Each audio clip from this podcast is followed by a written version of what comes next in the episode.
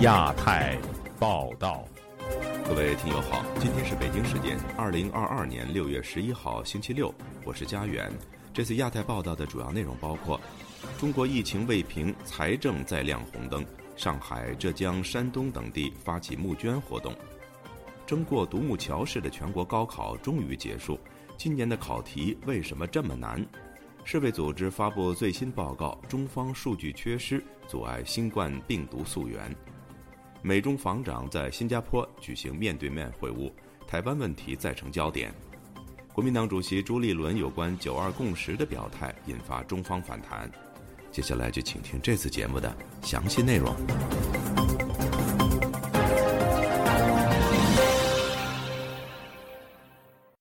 上海市国资委本周向各监管企业组织部门发出了一份通知，建议国资委系统的党员干部捐款。有网民对此回应说：“现在普通工人连基本工资都很难保证，也未见官方呼吁党员干部带头捐款。”另外，浙江及山东也发起慈善一日捐活动。有学者认为，做核酸花光了居民的医保费，可见政府已经所剩无几。以下是记者乔龙的报道。上海市国资委本周二发出通知，倡议中共党员干部带头捐款支持抗疫。该通知称，上海市委组织部门明确提出，各大口党委、各区党委和在沪央企党委等参照执行，鼓励各系统单位党员干部以自愿为原则带头捐款支持抗疫，也欢迎职工积极参与。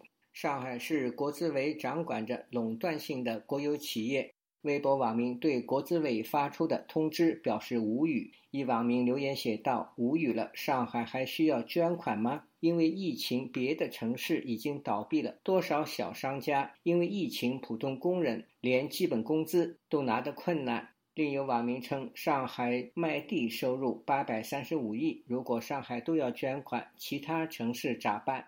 曾在中国公务员系统工作的学者沈从明周五接受自由亚洲电台采访时说：“中国特有的防疫模式以及上海封城重创了中国经济。上海一直是中国大型工商业省市里面财政结余最多的一个城市。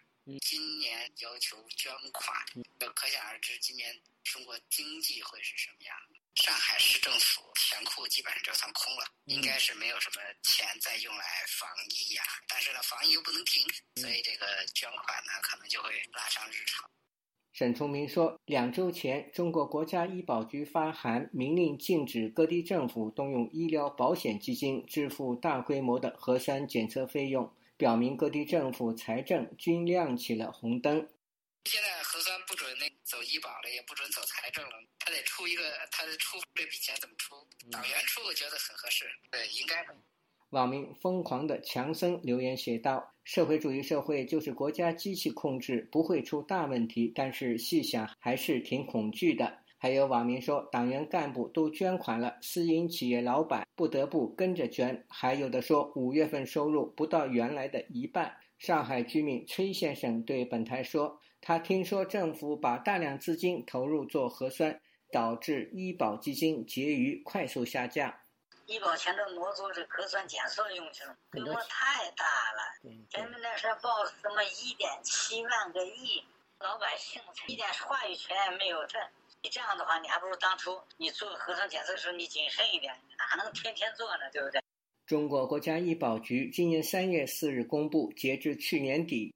中国基本医疗保险累计结存达三点六万亿元。报告显示，去年基本医疗保险基金总收入、总支出分别为二点八七亿元、二点四亿元。江苏时事评论人士张建平认为，在现实生活中，并非每一个中共党员都很富有，但大多数的干部都富有。上海市国资委不应要求党员干部捐款。应该建立官员财产申报制度。他对本台说：“一般党员也没钱的，就是跟我们普通老百姓是一样的。主要是干部掌握权力的，这个通知证明了一个：中国没有官员财产公示制度，党员里面的干部都是有钱人，应该是建立官员财产公示制度，而不是到了国家财政紧缺的时候让党员来捐款。另外，本周二，浙江乐清和山东菏泽均发起了捐款活动。据温州新闻网报道。六月七日，乐清市举行“凝聚慈善力量，助力共同富裕”为主题的慈善一日捐活动。该市四套班子领导带头捐出爱心款，倡议全市上下广泛参与到大爱乐清的建设中来。参与上述活动包括当地的党政军机关、社会团体干部职工和社会各界人士。共募集善款三百八十万元。山东省菏泽市的慈善一日捐款活动，善款将由该市牡丹区卫健委红十字会。山东居民约翰对本台说：“捐款多数用于赈灾，与当下用于做核酸检测似乎不太相称。这个事情它不是什么救急的事情吧？目前我们这里就是常规性的了，四天一次了，没有二十四小时的核酸报告呢，也都进不了门儿。”自由亚洲电台记者乔龙报道：一年一度的中国高考刚刚结束，这一决定大批青年学子前途的考试再次引起民众的普遍关注。社媒上充斥着对数学考试太难、作文题目超出常规等吐槽。今年的高考到底带给学生什么样的希望或失望呢？以下是本台记者王允的报道。今年吐槽数学题的考生或家长似乎特别多。推特上流传很广的一张网络快照上，一位家长感叹说：“今天高考第一天，数学考完，大多学生都崩溃了。今年数学特别难。当儿子走出考场跟我说的第一句话就是：‘只能去读大专。’做卷子的时候做到要吐，从没做过这么难的卷子。”一位身在东北某城市的高二学生，化名鱼丸，告诉本台，目前他已经进入了为高考冲刺的总复习阶段。了解到未来高考题的情况也不乐观。化名受访者为同事代读。老师有讲过一些题型的变化，就像是语文考察死记硬背的变少了，主观题变多。数学我了解的不多，听说未来的题型会越来越难，尤其是选择。考题变难似乎正在成为趋势。中国国家教育考试指导委员会专家组成员陈志文在《经济观察报》上发表文章透露。目前，中国教育评价改革总方案对中高考提出的改革方向是：改变相对固化的试题形式，增强试题的开放性，减少死记硬背和机械刷题的现象。这种灵活与开放也成为大家喊难的重要原因。长期从事大学和高中数学培训的教师孟醒对数学变难表示理解。他对本台分析说：“从数学分数的分布规律看。”数学题目变难有助于选拔人才。一百五十分，其实最有区分度的应该就在一百分左右，一百往上，就是说你超过一百二再往上区分就很难区分了。嗯，也就是说，反正我是感觉到，你就分数线应该控制在这里，因为你是选拔。他补充说，前几年数学题偏简单，考高分的比较多，现在变难之后，把分数降下来。把分数线控制在一百到一百二之间是比较合理的，但困扰学生的不仅是考题难度的问题。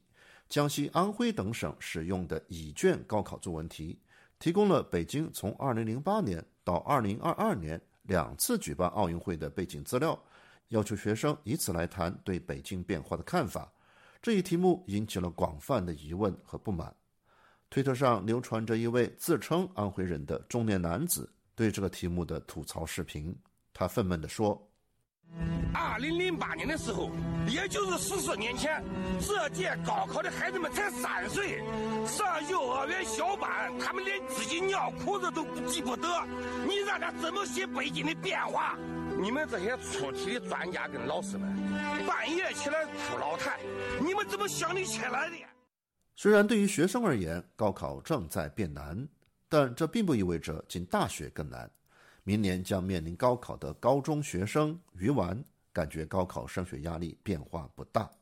感觉最近几年本科更好考了。我父母觉得大专、中专技校未来只能赚一个月几千的工资，他们宁愿让我上一个很烂的二本，也不上大专。高考向职业学校引流，也可能是未来的趋势吧。不过这几年本科人数还是越来越多的，我觉得竞争压力并没有那么大。据南方都市报报道，相比于2012年，2021年的高考录取率从百分之七十五上升到了百分之九十二点九。也就是说，近十年中国高考录取率增长了约十八个百分点，增幅为百分之二十四。于完对自己高考前景的估计似乎很现实。他说自己的目标是考取南方大学的普通一本。自由亚洲电台王允华盛顿报道。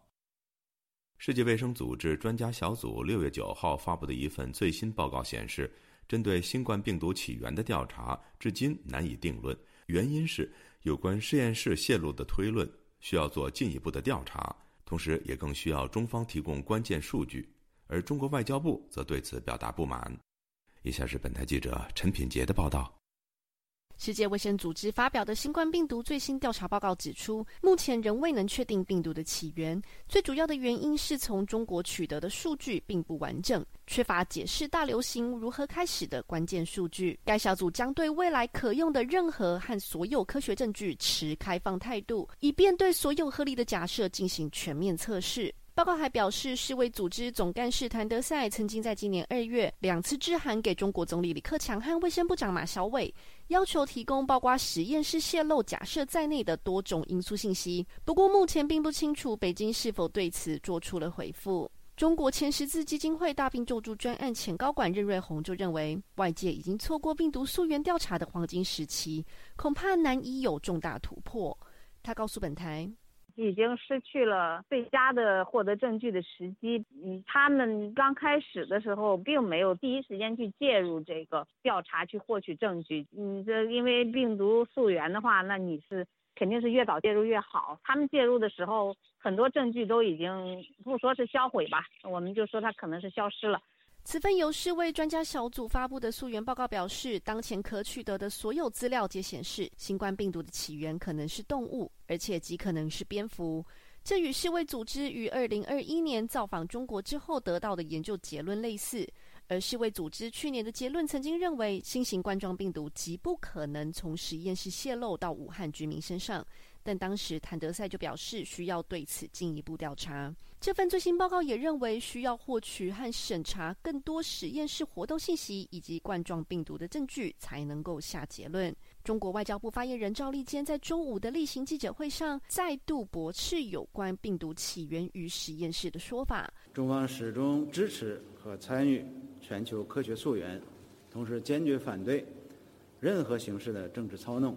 实验室泄露完全是反华势力出于政治目的炮制的谎言，毫无科学可言。《纽约时报》曾经报道，世卫组织去年重新任命了新冠病毒溯源团队。这个新的团队包含了来自美国、中国等二十个国家的成员，但无权在中国境内采样调查。不过，任瑞红对于世卫组织未来调查并不乐观。他告诉本台记者。基本上不可能有很明确的证据。中国除非他要变天了，如果还是目前的这个政治局势，他不可能让你拿到什么决定性的证据来证明他有毛病，他有罪。就算是中国的实验室泄露，怎么可能还会有把柄落在你们的手上？值得注意的是，这份报告也是世卫组织迄今为止通过最强烈的措辞，建议针对实验室泄露的可能性进行更深入的调查。曾经与美国克林顿政府时期担任白宫国家安全委员会委员的孟天行回复本台置评时就说：“这份报告显示，世界卫生组织重新领导病毒溯源。”他以书面方式回复本台置评，我请同事代读。谭德赛批评性的言论，阻止了实验室起源假设被压制的可能性。新型病原体起源科学顾问团的成立，大力反驳了去年是为中国联合调查组所做的妥协。孟天行在去年是为中国联合调查组前往武汉之际，曾经联手数十位全球科学家和研究人员发表数封公开信，质疑相关的调查可能涉及政治妥协，并呼吁展开新的国际独立调查。而世卫小组预计将公布多份报告，六月九日公开的是第一份。世卫组织也表示，首份报告关乎未来如何为其他疫情拟定更加的溯源方式。自由亚洲电台记者陈品杰华盛顿报道。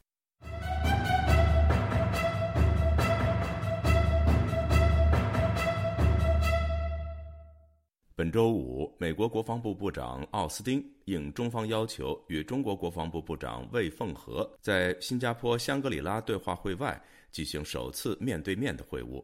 奥斯汀重申了台海和平稳定的重要性，反对单方面改变现状，并呼吁中国避免对台湾采取进一步破坏稳定的行动。而中方的会后报道则刻意强调对台主权的宣示。今天记者夏小华发自台北的报道。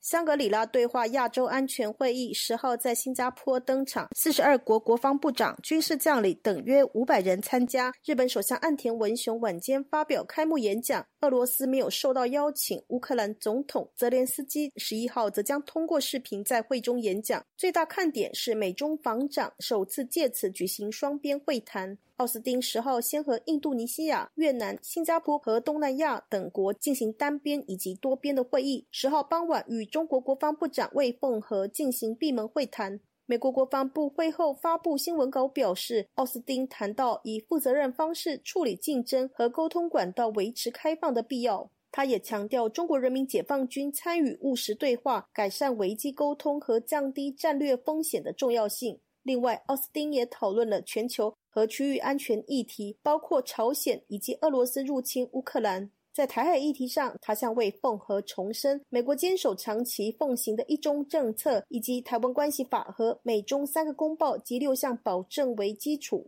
奥斯汀也重申台海和平稳定的重要，反对单方面改变现状，并呼吁中国避免对台采取进一步破坏稳定的举措。外电报道，双边会谈之前，有美国国防资深官员表示，会谈目标要展开更多的沟通，对美中关系建立护栏，确保美中两大强权竞争不会走向冲突。中国官媒《人民日报》报道指出，魏凤和说：“中国希望与美国建立健康、稳定发展的大国关系，美国必须理性的看待中国的发展壮大，不要攻击、抹黑中国，遏制、打压中国，不要干涉中国内政。”魏凤和强调，台湾是中国的台湾，一个中国原则是中美关系的政治基础。美方日前再次宣布对台军售，中方坚决反对，强烈谴责。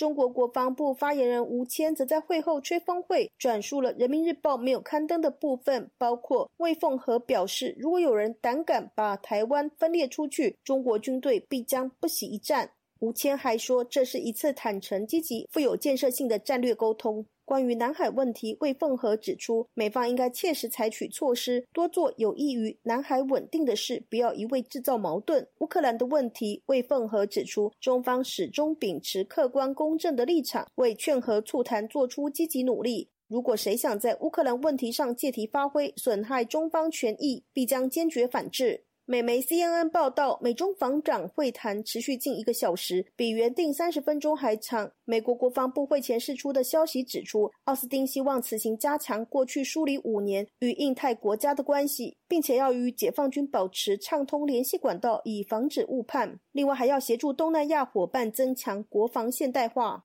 对于美中防长会谈，中国官员和官媒会后琢磨，中方针对台湾问题表明严正立场，包括向美方表达，如果有人胆敢把台湾分裂出去，中国军队必将不惜一战。台湾国防安全研究院所长苏子云接受自由亚洲电台采访认为，这个有没有在那个会谈里面也很很难证实，因为中国通常会对于这一种就是相关的会谈会加料过度的解释，叫做。超译，所以在这种情况下，我想就是中国的媒体是以他们的大内宣为主，往往不符合国际对话的惯例跟那个实质。苏子云分析，美中防长对话，台海问题还是重中之重。中国战略清晰，美国立场坚定。北京以前战略模糊，如今把一中各表变成一国两制台湾方案，解放军并进行相关手段的准备。奥斯汀则重申美方对台六项保证。台湾关系法为基础，并反对片面改变现状。苏子云说：“奥斯汀也有向魏凤和表达，就是美国长期以来就是一中政策，可是魏凤和讲的是一中原则，这是双方不同调的地方。”苏子云认为，美方了解中国政党高于行政部门，希望与中共中央军委副主席许其亮和张又侠会面。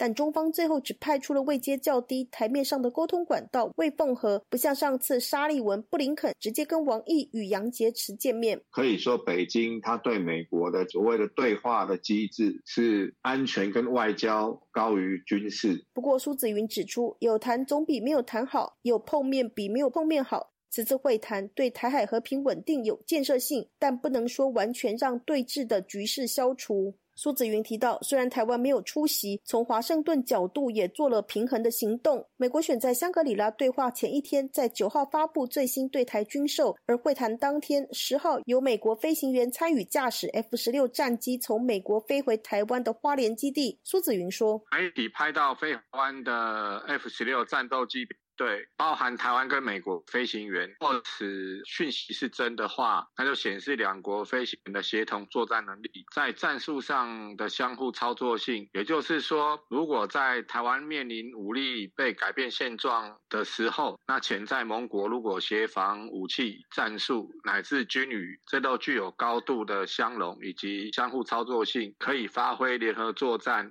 很大的效益。地主国新加坡国防部长黄永红则分别与魏凤和以及奥斯汀进行新中以及新美对谈，与中方签署备忘录，恢复中新共同军事演习以及军训交流等等。台湾政治大学外交学系副教授黄奎博接受自由亚洲电台采访指出，新加坡采取平衡的外交政策，就像林显龙最近一直强调的，不会选边。外界呢有些把新加坡视为是美国坚实的盟友，但是其实新加坡自己的定位。他也没有把自己定位成美国的军事战略盟邦，他只是跟美国在区域安全共同的关切点。黄奎博认为，美中防长对话可能在对乌俄冲突处理的方式有更明确的相互确认。另外，在朝鲜核问题、伊朗核问题，寻找初步减缓紧张的方式。至于其他像台湾、新疆、香港、西藏等等的，我觉得这个还有像南海、东海，我觉得这大概就会心里如一，各说各话，表达立场吧。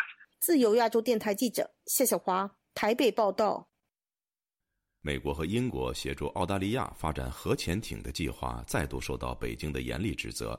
中国最新的说法是，有关合作是所谓“三违反”行径，三个国家必须给予国际社会应有的交代。但有军事专家认为，北京在试图转移视线。请听记者高峰的报道：国际原子能机构理事会。六月九日审议美英澳核潜艇合作计划涉及的核材料转让等问题。中国常驻维也纳联合国代表王群表示，美英澳核潜艇合作是三违反行径，违反不扩散核武器条约，违反国际原子能机构全面保障监督协定，也违反澳大利亚与该机构签署的附加议定书。无论三国对这项合作冠以什么名义，无论相关核武材料如何处理，都无法回避三国合作所涉及核武材料非法转让的问题。王群说：“澳大利亚作为不扩散核武器条约规定的无核武国家，必须全面申报其核武器材料及相关设施情况。”他批评美英在核扩散问题上。奉行双重标准，公然直接怂恿澳大利亚拒不落实其在全面保障监督协定及附加议定书下所需履行的申报义务。王群认为，美英澳核潜艇合作关乎全球战略稳定、国际安全秩序、地区和平稳定和全球防扩散体系，负面影响巨大而深远。三国不能对此一再采取鸵鸟政策，必须切实履行相关防扩散法律义务。美英澳在去年九月宣布建立印太安全伙伴关系，首个主要计划是协助澳大利亚发展核动力潜艇。三国联盟被视为要抗衡中国在区域内的影响力。台湾的国家政策研究基金会军事专家李正修认为，有关计划并没有违反不扩散核武器条约的内容，认为北京三违反的说法会造成误导。这一次他们所要打造的其实是核子动力的潜舰，不是核武，它只是把这个传统上的这个柴电引擎改为核子动力的引擎，如此而已。如果说要提到不扩散核武条约的话，那其实各国也都在质疑中国大陆近年来在一个西部啊急剧扩张其核武力。因为根据这个美国他们的情报显示嘛，他们在新疆兰州呢就比较人烟稀少的境内啊，被发现了很多地下坑洞。其实极有可能中国大陆正在秘密的扩张它的核武力。那中共怎怎么会有立场来批评美国、英国、澳洲？李正修认为，在北京眼里，澳大利亚打造核动力潜艇构成潜在威胁，北京借题发挥是为了掩盖疑虑。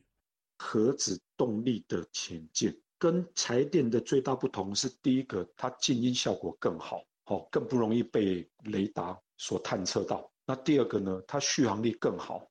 也就是换句话说，它能够在水里的逆中更长的时间，而且它的航程可以更远。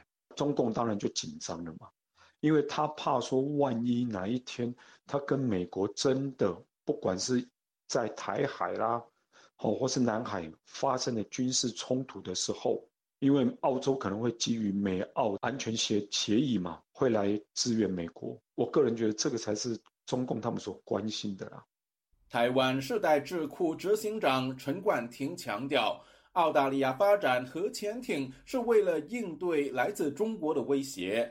两个澳洲的前总理其实都有针对呃这个部分进行一些回应。那 Morrison 还有说，他说其实中国他自己就有他们自己的核潜舰的建造计划嘛。那如果他们有权对他们的国防安排做出符合国家利益的决定，那澳大利亚和其他国家。也有权去做同样的事情。东尼·艾伯特也是他们的前总理，他说他说到，就是中国拥有打击西太平洋目标的能力，就是为了要确保最糟糕的事情发生，做好准备。澳大利亚必须跟他们的好盟友美国、英国呃站在一起，采取行动去面对共同的真实的存在的呃威胁。陈冠廷预料，未来北京会透过外交渠道和宣传系统阻挠澳大利亚的核潜艇计划。军事专家李正修表示，近期中国和所罗门群岛签订安全合作协定，反映北京锐意把军力投射到南太平洋岛国。若澳大利亚同时拥有核动力潜艇，对于解放军肯定会构成威慑。自由亚洲电台记者高峰香港报道。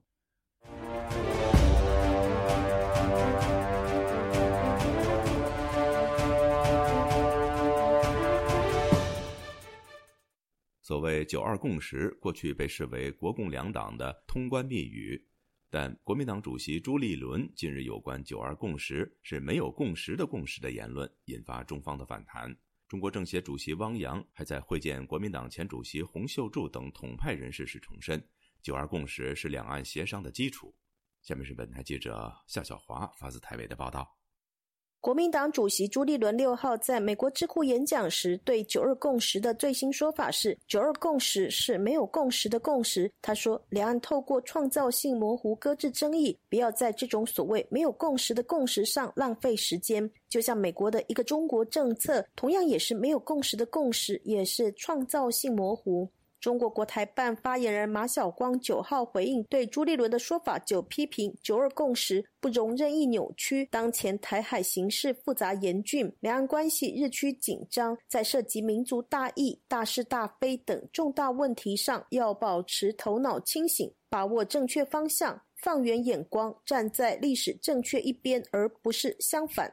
朱立伦十号在脸书表示，一定捍卫中华民国与民主自由，无论是中共或是任何特定政党人士的表述，都不会改变国民党创党建国以来的初衷。官媒新华社报道，中国政协主席汪洋九号代表总书记习近平会见前国民党主席洪秀柱等人，出席两岸同胞交流研讨活动的时候称：“中国梦是两岸同胞共同的梦，祖国统一是历史大事，也是实现中华民族伟大复兴的必然要求。”汪洋指出，大陆既有和平统一的战略定力，也有维护国家主权和领土完整的坚强意志，愿意在坚持“九二共识”基础上，与台湾各党派、团体和人士开展民主协商，共同推动两岸关系和平发展。希望台湾民众站在历史正确的一边，旗帜鲜明反对台独和外部势力干涉。民进党籍立法委员陈廷飞接受自由亚洲电台采访指出，汪洋讲这些话，从以前到现在没有任何改变，他们都是用这样的一自我感觉良好、自我吹弹自的调，所以这个从头到尾我们就是不认同，根本就没有九二共识，而且也不认同所谓的统一。台湾就是一个主权独立的国家，而且受到全世界各国的认同。现在的情势已经越来越明显了，为什么国民党还有一些相关的？台湾人士愿意去干预做样板。国民党极力把委员李德维接受自由亚洲电台采访表示：“我是中华民国立法委员，我当然希望中华民国有一天可以统一中国啊！如何落实中华民国宪法，把这个宪法的精神能够完整，把中国国民党的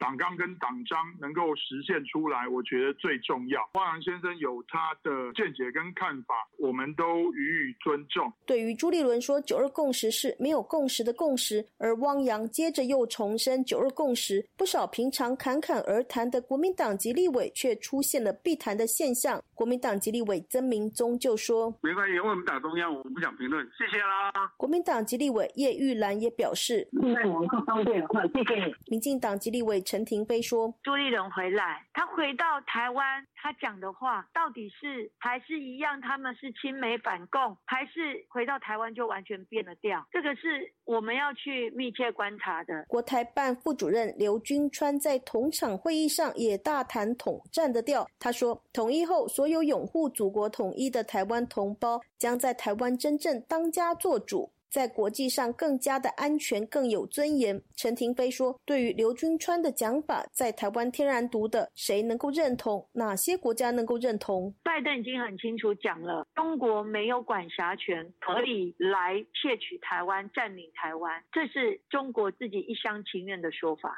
所谓“九二共识”没有共识，李德伟指出：“我们是中华民国，那对方认为他们是中华人民共和国，所以在这个部分里面，双方没有共识。所谓的‘九二共’。”是，就是在互不承认主权，但是互不否定治权。中华民国现在治理台澎金马，中华人民共和国他们在治理现在的大陆区域，治权我们并不否认，但是我们要解决现在的问题，所以就有九二共识的产生。李德维强调，国民党主张亲美友日和中，跟民进党的台独反中抗中不一样。他反问：亲美就不能和中吗？一定要抗中吗？对于刘军川指中共统一台湾之后，台湾在国际上更安全、有尊严，李德维说：“啊，我认同的是中华民国要是可以统一全中国的话，我认为中华民国一定会做得更好。”台湾主管两岸事务的大陆委员会发言人邱垂正九号在例行记者会上强调：“由于中共已定义九二共识为一中原则，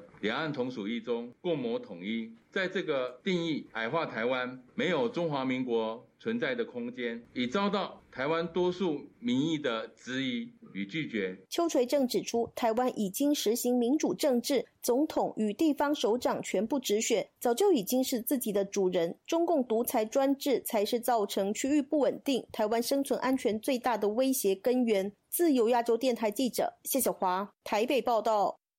继德国汽车企业。梅赛德斯奔驰公开反对中资股东增持股份之后，中国体育品牌李宁旗下的企业近日将表决收购英国鞋履公司乐奇的消息，也引发舆论的关注。有分析认为，目前西方国家的认知已经发生转变，并开始与中国保持距离。请听本台记者黄春梅发自台北的报道。路透社八日发自柏林的报道指出，梅赛德斯奔驰首席执行官康林松周三接受德国商报采访时指出。排除北京汽车与吉林汽车董事长李书福两个主要中国股东可能增加持股，并拥有小股东封锁权。他强调这事情不会发生，但是他也表示，奔驰与投资人关系良好又牢固。报道也指出，北京汽车和李书福是奔驰最大的股东，各持有百分之十的股份。奔驰总部所在的德国巴登福腾堡州邦总理克瑞特史曼也否认了中国投资者收购的可能性。他对商报表示：“我们根本不允许这样做。”尽管德国方面排除中资介入奔驰的疑虑，但是奔驰营收高度依赖中国市场却是不争的事实。二零二一年，北京奔驰贡献了奔驰全球销量的三成。政治大学国关中心研究员汤少成在德国波昂大学取得政治学博士。他接受本台访问时点出，从二零一八年中国国家主席习近平修宪取消任期开始，成为重要转捩点。由美国带头，整个欧洲对于中国的认知与理解有很大的转变。加上新疆、台海、南海这些问题加总起来，他们觉得现在要跟中国保持距离，以测安全。不是中国缓下来，而是西方的障碍越来越多，西方国家认为中国的人权价值意识形态他们无法接受。另外一个就是它的战略扩张也同样的被围堵。李书福是中国汽车制造商吉利汽车创办人以及董事长，也是全国人大代表，而且海南省人民政府刚与浙江吉利控股集团有限公司在海口签署战略合作协议。云林科技大学财务金融系教授郑正炳对本台表示：“中国在全世界收购的巅峰大概在二零一五到一九年，也就是美国前总统特朗普贸易战开打前。中国国际收购最初主要是国企，后来转到民企或是一些财务基金进行收购。中国政府主导的企图是非常明显的。那后面虽然转成民企跟财务基金哈，但是。”中国国内有大量的这个行政资源在支撑它哈，比如说像银行啊，或者那个金融机构哈，都有各种特殊的贷款，还有这个这个奖励。撑过金融风暴的公司在新冠疫情中受创，也难逃中国并购。李宁为第一大股东的非凡中国公告，六月十五号召开的股东特别大会通过决议之后，将收购英国鞋履品牌奇乐的交易终将落定。台湾国防安全研究院国防战略与资源研究所所长苏子云接受本台访问时表示，过去在吉利汽车收购沃尔沃时，西方国家对中国的态度还是保持和平中国梦的调性，视为纯粹的商业并购。美中贸易战开打后，西方国家慢慢警觉，这种并购不只是经济问题，后来会联动到政治和民主体制的安全。中国会利用这些企业作为一个呃登陆的跳板，有点像说是对于民主体制的一个抢滩登陆。苏子云指出，包括大疆无人机、海康卫视，最具代表性的华为都被发现的确有治安漏洞。如今，传统制造业、汽车业变成中国可能诟病的对象。对中国而言，这跟“一带一路”一样，这种经济布局蕴含政治与安全的需求。自由亚洲电台记者黄春梅台北报道。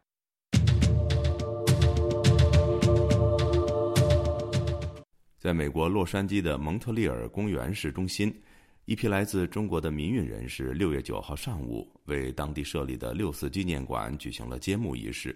纪念馆内设置了数以十计的展板，讲述六四事件的历史。以下是记者孙成的报道。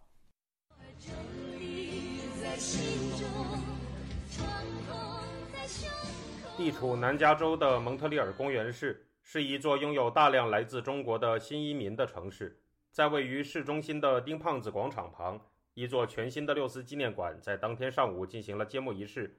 主持本次揭幕仪式的中国民主党全国联合总部主席汪敏表示，这座六四纪念馆得到了澳门民主发展联委会及其负责人、澳门民主派区议员欧锦新的支持。他们有一套每一年都在澳门展出的图片展览，今年呢跟海外的我们各个国家的分部呢一起来联合展览，那我们就把他们澳门明年的大型图片展全部的开本下来。汪敏还告诉记者。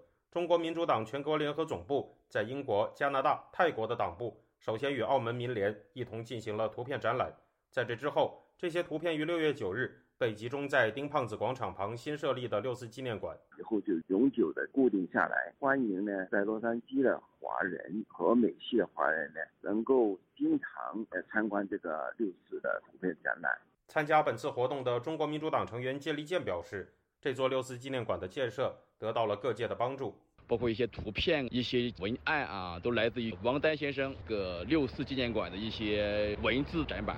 目前，这座新成立的六四纪念馆正在从全球各地搜集六四文物，并会和八九学运领袖王丹在纽约筹建的六四纪念馆展开合作。洛杉矶六四纪念馆的筹备人之一，中国民主党成员瑞立强表示。王丹要在美国建立一个永久的就纪念馆嘛，我们也帮他做一些收集工作。民间有谁有六四纪念的那些东西，或者当时的标语啊，这些东西我们作为一个收集点，然后将来可以拿到王丹的馆子里面去。新成立的六四纪念馆位于一处租用的大厅，在大厅入口有着红色的“六四纪念馆”几个大字，以及中国民主党党旗。瑞立强说，六月九日也是香港反送中运动爆发三周年的日子。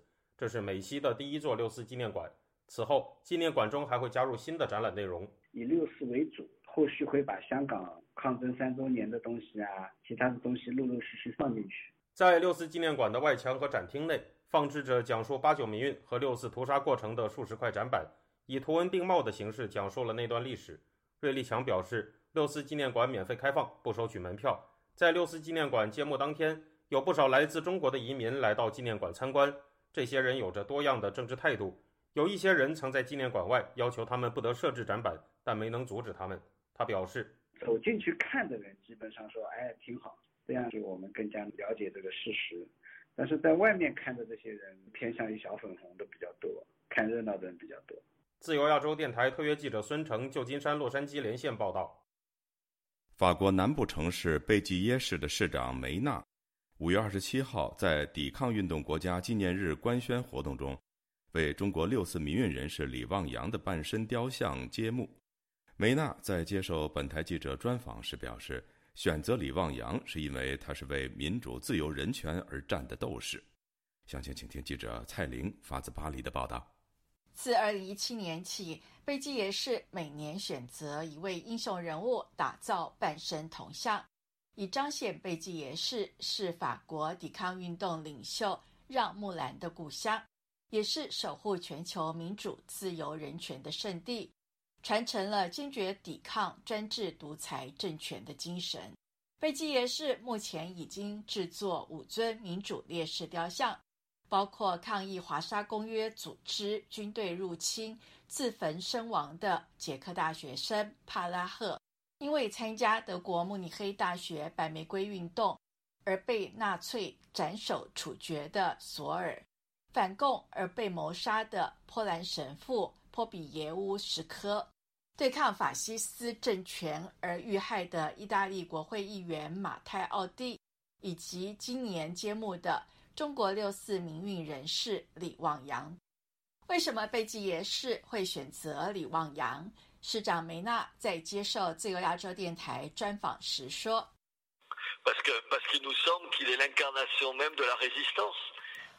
因为他似乎是抵抗运动者的化身。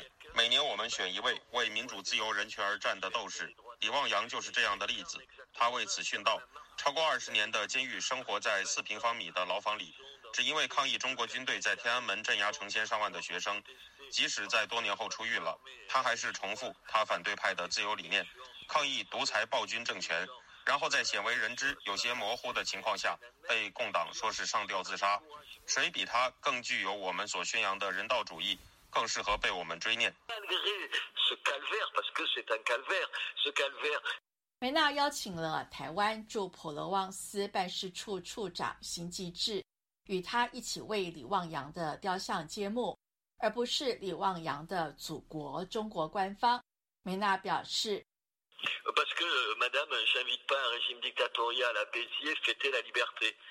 因为我不邀请独裁政权到贝吉耶庆祝自由。贝吉耶市是一个自由的城市。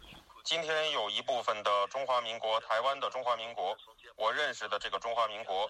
当我在无国界记者，他曾多次接待过我。他体现了民主，他的存在很重要。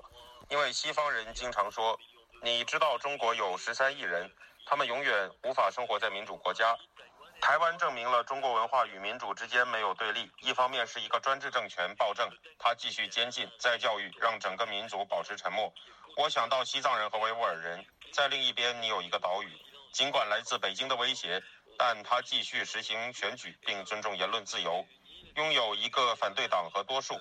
简而言之，作为一个民主国家生活，对我来说，这似乎很重要。那天是台湾的代表到贝基耶。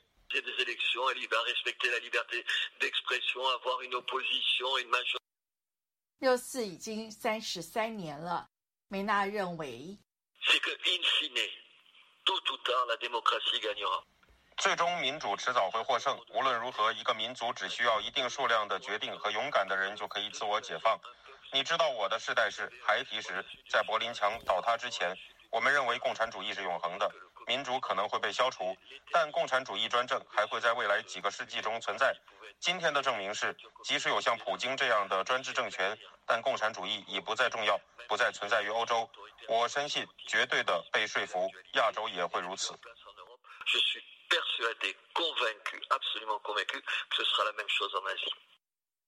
可是，俄罗斯发动的战争已经使得中国一直在论述。今天的乌克兰就可能是明天的台湾，梅纳却认为。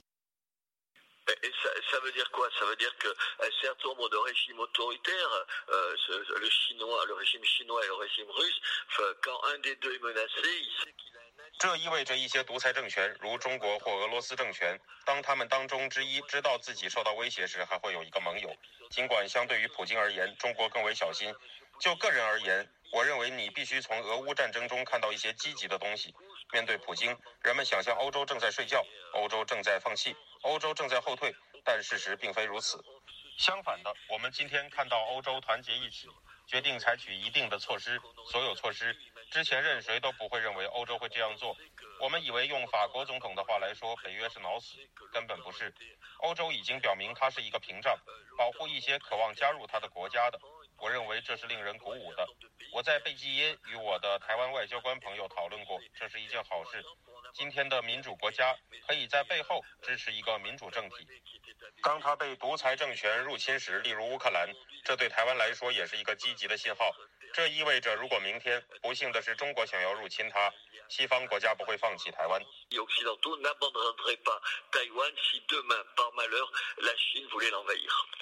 贝基耶是刚刚与一个抵抗俄罗斯入侵的乌克兰小城市结为姐妹市。对梅纳而言，这非常重要，因为他对庞大的中国人民展示了，他们有比压迫他们的共产主义政权更好的选择。自由亚洲电台记者蔡玲巴黎报道。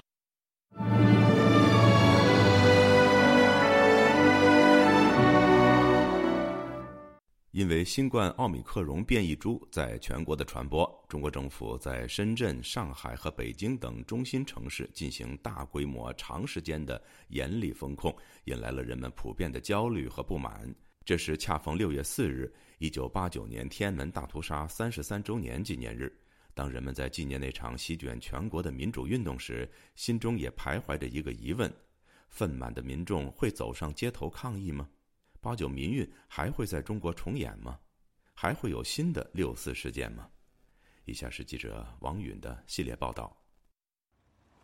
小满前后，北京大学生集体抗议封控的消息传到黎兵耳朵里的时候，他已经在上海浦东的公寓楼里禁足快两个月了。黎兵是这位八零后青年出于安全的考虑所取的化名。他只说非常支持学生的抗议行动。我想他们选择在校抗议，一定是非常清楚，权利是争取来的，从来不会是天上掉下来的。在本次报道中，匿名受访者的声音皆为同事代读。李斌显然不愿意服从这种风控，但是当问到他是否会采取行动反抗这种不人道的防疫政策时，他却有些退缩。我当然想反抗。但是当那样的电话打过来的时候，我很清楚，我拿什么去反抗？与他相似，大学毕业不到一年的河南青年周潇，也在旁观北京大学生的抗议行动。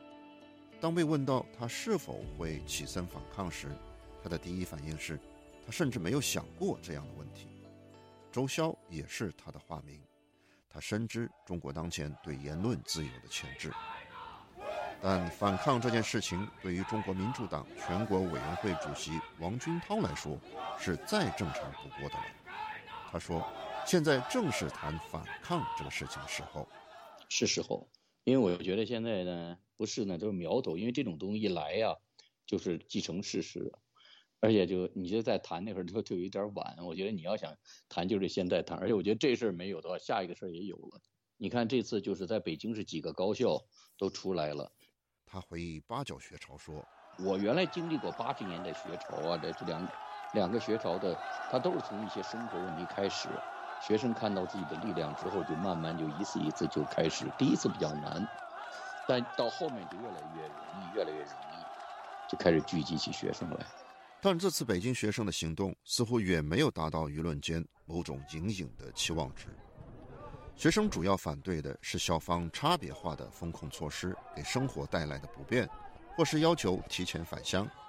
稍显激烈一点的是，五月二十四号，北师大学生抗议行动传出的一份请愿书，在提出具体的解封要求后，在文末喊出了“大楚兴，陈胜王”的口号。这句口号俨然带着革命的气息。